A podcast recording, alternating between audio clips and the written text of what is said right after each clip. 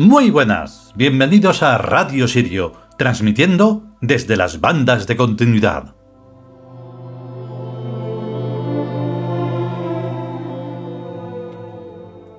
Claro, el problemilla, que no es problemilla, sino que es problemón, pero así se le quita un poco de hierro, es que mm, la única cosa interlocutada, por no decir la frase de que el único interlocutor válido para un tiud es otro tiud, por lógica pura, es que no hay tiud. O sea, mm, al menos no los conocemos. Para ser tiud lo que es necesario es no ser humano. O sea, solo tener el cuerpo humano y punto. Somos otra cosa. Si eres el cuerpo humano, entonces no nos puede interesar absolutamente nada.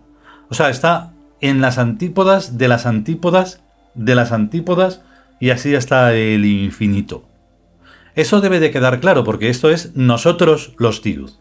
Lo único que me molesta un montón es tener que presentarlo por las redes normales y que encima me hagan la trampa y el asco de tener que poner ahí el DNI y toda su puta madre.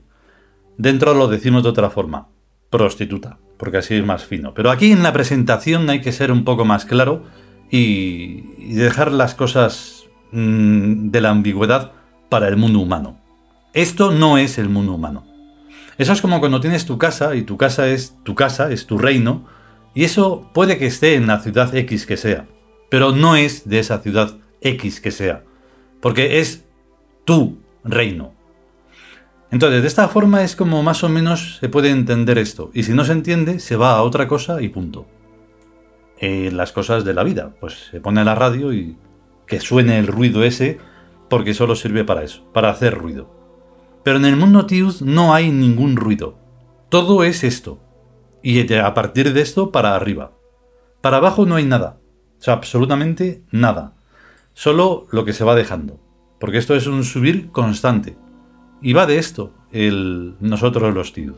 No va de otra cosa. Y es que el de hoy es un tema muy complicado sigue siendo un tema muy complicado porque otros seres, pues, precisamente son los. No pueden ser otra cosa. Que como no hay un final último, jamás, solo una evolución constante, pues entonces eso es lo que lo complica aún más todavía. Vamos con la parte de hoy.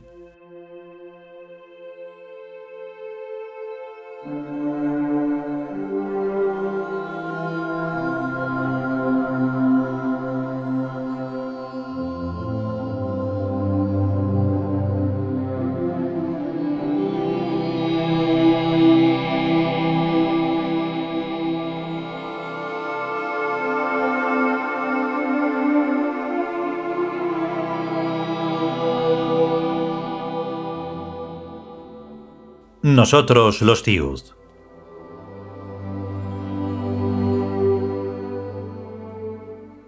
Vigésimo cuarto capítulo. Otros seres. Segunda parte.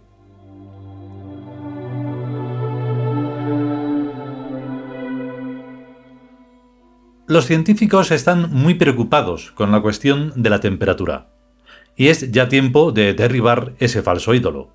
La calor es una sensación perceptible en la piel y en los termómetros al aproximarse a una zona en que los torbellinos cuánticos giran a mayor velocidad de lo ordinario, produciendo un temblequeo periférico característico.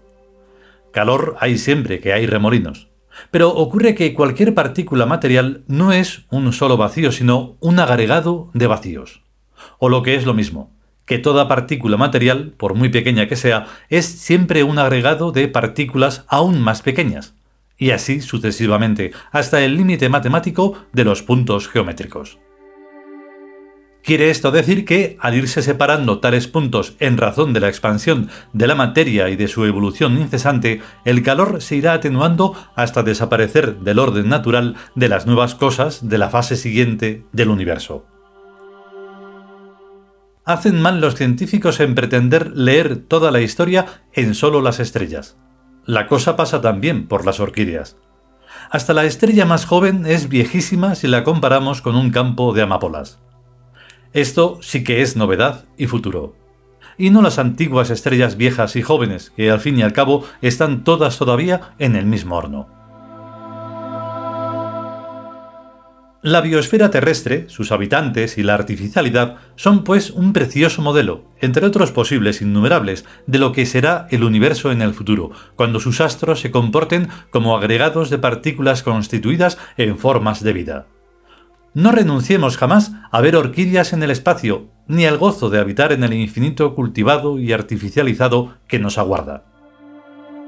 Se trata, pues, de un desmentido a la supuesta perennidad del aspecto actual del universo, al supuesto y falsísimo gran pum que en estas épocas está adorando la comunidad científica, como antes adoró a los siete días de la creación. Un desmentido a los augurios entrópicos de esta antiguaya de termodinámica y sobre todo un desmentido al bípedos vulgaris como especie capaz de comprender la realidad.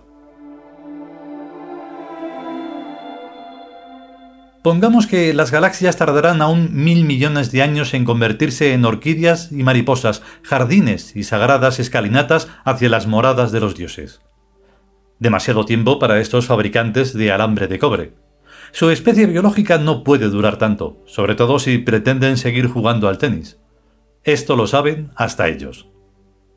El bípedos vulgaris es, pues, como el mono y sus ancestros, un animal efímero que nos sirvió de paso y puente hacia otras formas de vida mental, que es la única verdadera. Nosotros somos espíritus y necesitamos cuerpo, un primer entorno en que habitar y cuyos recursos utilizará instrumentalmente. Como espíritus estamos más o menos lejanamente implicados, pero directamente en los ordenamientos imperiales de la consciencia. Para que nosotros los espíritus pudiéramos vivir en la Tierra es por lo que fue ordenado que la neurona llegara a ser, y que toda la biología animal se constituyera en torno a ella. El momento anterior fue la formulación matemática del ADN. Todas las formulaciones matemáticas son transtemporales y se efectúan sencillamente en la estructura magnética o campo mórfico, en cualquier parte de él, por pequeña que sea pues el juego de la bipolaridad las transmite a todas partes. Es harto difícil traducir, siquiera en mínima parte, conceptos posteriores en el tiempo millones de años, pero se hace lo que se puede. Después de en las rocas y montañas, el agua y el fuego y la electroesfera, el primer sitio algo civilizado en que vivimos los espíritus fue en el reino verde, las plantas. Allí fue donde empezamos a utilizar la monopolaridad, los monopolos, los imanes de una sola dirección. Posteriormente, este invento se aplicó a la construcción de la neurona y del reino animal. La neurona, como todo el mundo sabe, es una especie de válvula que recibe información por las dendritas y la emite por el cilindro eje. La monopolaridad es muy buena para transmitir información a través de grandes circuitos, la bipolaridad es en cambio útil en cortas distancias. Difícilmente podríamos imaginar una química monopolar. No nos debemos dejar perder en el inmenso tráfico de lo que hay. Limitémonos, pues, a señalar que durante millones de años hemos vivido en materia bipolar primero y monopolar después, y que ahora nos interesa la tripolaridad para conectarnos a la capital del imperio. La mente bípeda, como tal, ya no nos sirve, la mente reductora, la racional, la binaria, la opcional excluyente, la basada en el funcionamiento monopolar de las neuronas. Lo que ahora necesitamos es una síntesis de las dos formas anteriores de polaridad, la mono y la bi, para sintetizar con ambas la tripolaridad que queremos. Esto es, neuronas que, además de funcionar normalmente, se inserten por ambos extremos en el campo mórfico, recibiendo información del vector del extremo futuro y transmitiéndosela a través, en ambos casos, de la estructura magnética en que se entraman los universos y la onticidad. Porque con la tripolaridad las distancias espaciales y temporales se anulan. En hoy están todos los días del tiempo, en aquí están todos los lugares del espacio. El problema, por lo tanto, se reduce a comprensión, a conciencia, en nuestras manos están ya todos los poderes. Lo único que nos falta es discernirlos y aprender a utilizarlos.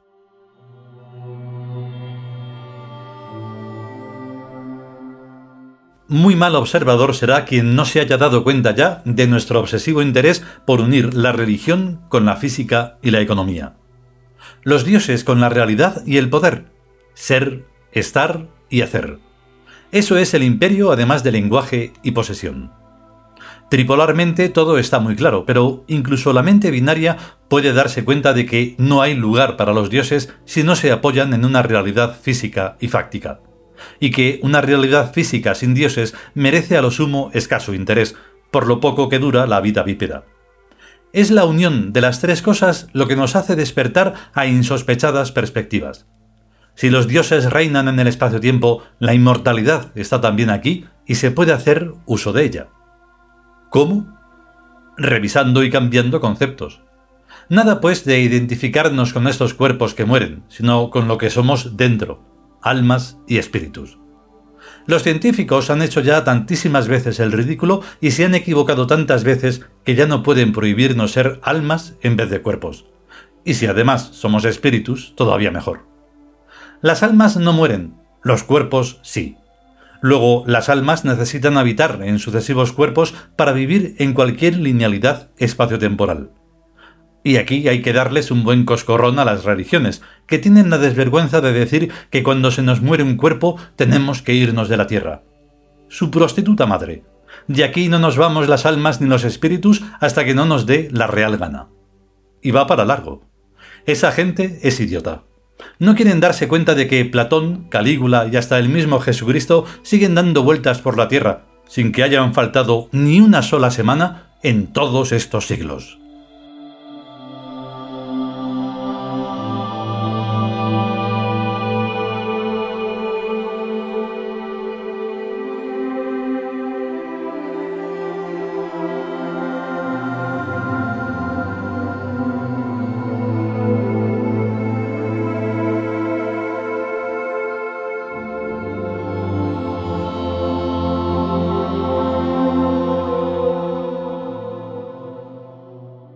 Y hasta aquí esta segunda parte del vigésimo cuarto capítulo, Otros seres, del libro Nosotros los tíos.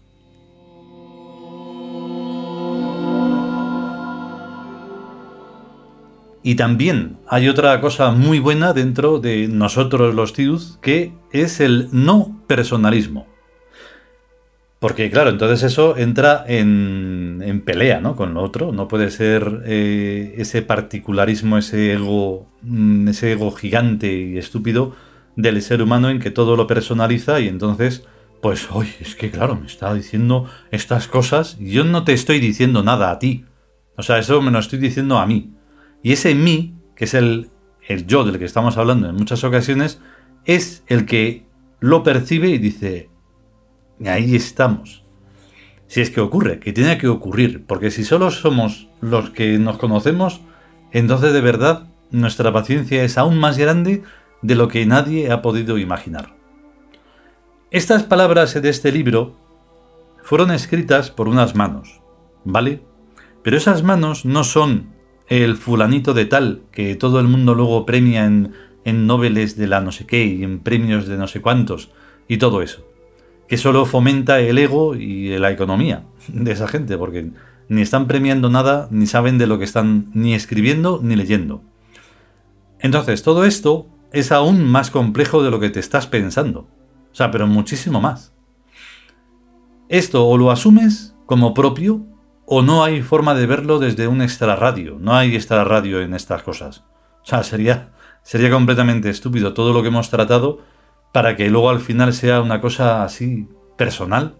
Pero entonces, ¿a dónde, crees que estamos yendo? ¿A dónde creemos que estamos yendo? Nosotros sí sabemos hacia dónde vamos, aunque cueste un montón comprenderlo. Ahí está el tema. Eso es por lo que hay que esforzarse. Entonces, ya está. Sencillamente, se trata de comprender todo esto lo mejor posible y más. Y ya está. Si podemos y sobre todo si queremos, volveremos con una tercera parte de este capítulo. Mientras tanto, a ser y a estar conscientes y a cuidarse. ¡Hasta luego!